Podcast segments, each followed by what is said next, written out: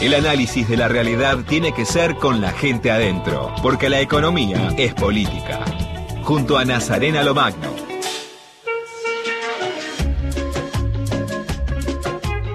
NASA nos prometió hablar de un tema muy importante que es la economía del conocimiento. Soy toda orejas en vez de toda, orejas. Soy, toda orejas, NASA. Me interesa mucho este tema. Bueno, a ver, ¿cómo lo podemos resumir en cinco minutos eh, sobre qué es la economía del conocimiento? Bueno, cuando hablamos de economía del conocimiento es un sector que busca justamente potenciar la industria tecnológica del país. ¿Cómo? Bueno, a partir de varios rubros, ¿no? Vamos a poner un ejemplo. Por ejemplo, a ver, servicios informáticos es economía del conocimiento conocimiento. Desarrollo de software es economía del conocimiento. Videojuegos, aplicaciones, infraestructura, redes, qué sé yo, a ver, industria audiovisuales, todo lo que tenga que ver con tecnología es industria del conocimiento.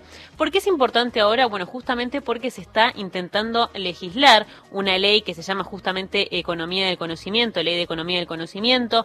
Se había aprobado en diputados, ahora pasó a, a senadores. Senadores le hizo un par de modificaciones y si se aprueba eso vuelve a diputados y a partir de ahí eh, se hace ley. Hay un par de legislaciones complementarias, pero la ley de economía del conocimiento como tal todavía mm, no está. Y lo que buscan ahora en la nueva legislación justamente es generarle beneficios fiscales a las empresas para que justamente eh, se incentive la producción y la exportación de eh, todo lo que tenga que ver justamente con la producción de contenido para la economía del conocimiento. Te fui a ver un ejemplo internacional de una empresa muy valorada en, dentro de la economía del conocimiento es Apple ejemplo, ¿no?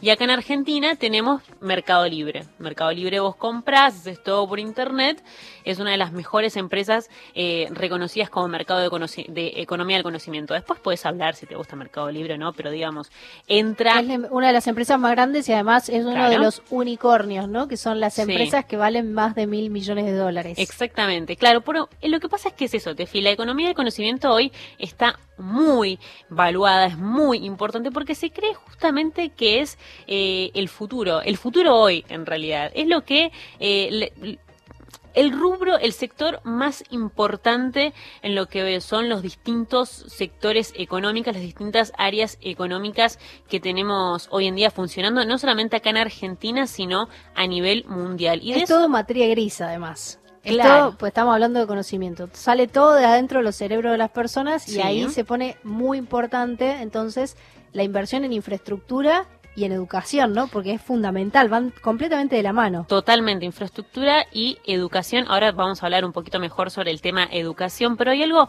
muy interesante que a mí me llama la atención de la economía del conocimiento y es que cuantos menos activos tangibles tengas, es mejor. ¿Qué quiero decir con esto? O sea, cuanto menos material físico vos tengas, es mejor para eh, la dinámica y la producción de este tipo de economías. Por ejemplo, Uber no tiene un solo taxi, no tiene un solo, no, tiene un solo auto y es una de las empresas más valuadas. Instagram no genera contenido y es una de las empresas más valuadas. A ver, Amazon Amazon no es que produce lo que vos compras, ¿entendés? Se maneja con cosas de otros. Bueno, no sé, eh, uno cuando contrata un hotel, por ejemplo, reserva un hotel en, ¿cómo es Airbnb. Me cuesta un montón pronunciarla. Airbnb, ahí está.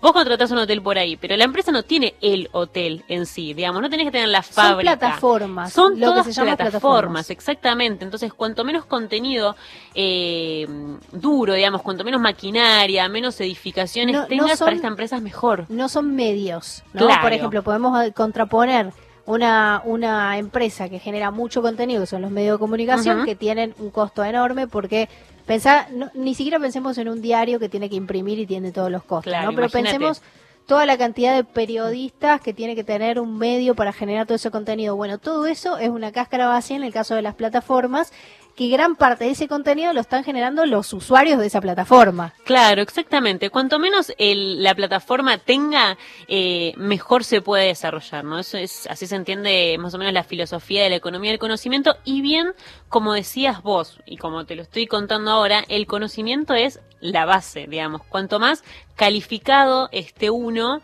eh, mejor, más, más chances tiene de entrar a la economía del conocimiento. Pero claramente para estar calificado, vos tenés que pasar por una carrera académica eh, muy grosa, muy importante, cosa que hoy en Argentina cuesta mucho, entendiendo que prácticamente la mitad de las personas, y esto es dicho por em, el Ministerio de Ciencia y Tecnología anterior, al de la gestión anterior, la mitad de las personas no, eh, no terminan el secundario, por ejemplo. O bien, a ver, si la tecnología es tan importante, estamos hablando de que hoy solamente en el AMBA más de 30.000 pibes no tienen una computadora o se manejan únicamente con el celular. Y la tecnología en este tipo de cosas es sumamente importante. Entonces, pensar eso, digamos, cómo con estos problemas que tenemos hoy de base podemos proyectar a, Argentina como una de las principales, de uno de los principales países eh, que exporta economía de conocimiento es muy difícil.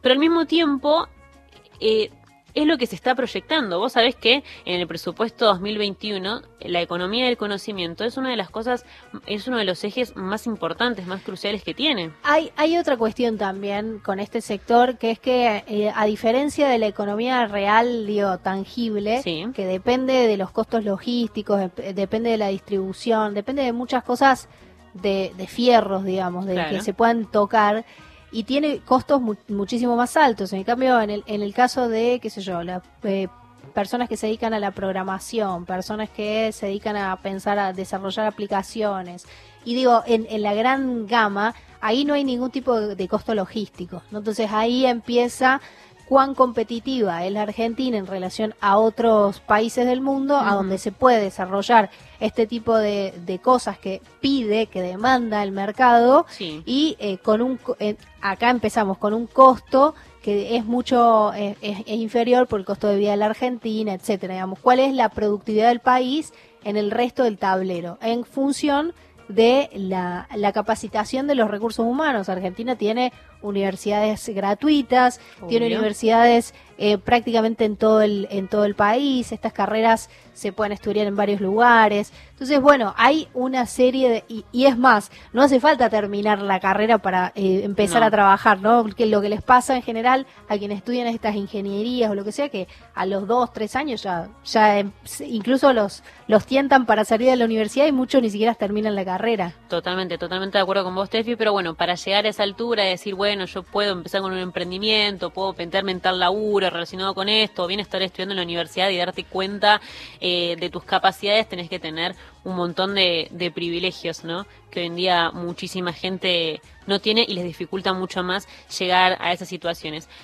Rápido, un último dato que te tiro para entender cuál es la posición argentina justamente en la economía del conocimiento. Hoy Argentina tiene 37 polos y clústeres tecnológicos justamente para desarrollar estas cosas, todos polos que eh, fueron, nada, poblados, si querés, básicamente, por gente que ha entrado eh, dentro del sistema universitario dentro de todo el país, se ha preparado justamente en las universidades públicas y que ha llegado a estos lugares. Y mismo desde el Foro Económico Mundial se cree que Argentina está posicionada, escúchate esto, para ser una de las cinco economías más digitalizadas de América Latina. Digo, mirá si de nuestras universidades, tanto públicas como privadas, no habrá conocimiento y no habrá talento, ¿no? Para que el Foro Económico Mundial diga esto. Bueno, además hay que decir una cosa, Argentina tiene satélites. Claro. Digo, no cualquier país tiene la posibilidad, no te digo ya de lanzar un, satélite, sino de tener una, un, primero, un diseño, un plan eh, satelital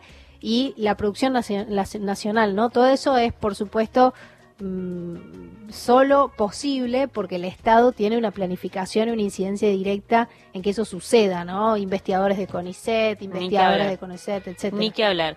Hoy estamos en el puesto número 46 a nivel mundial en lo que es exportaciones de, de producción de, de, de, la economía del conocimiento, como bien digo. Hay más de 1.600 empresas distribuidas en todo el país que se dedican a esto, muchas de las cuales son pymes, hay que decirlo también.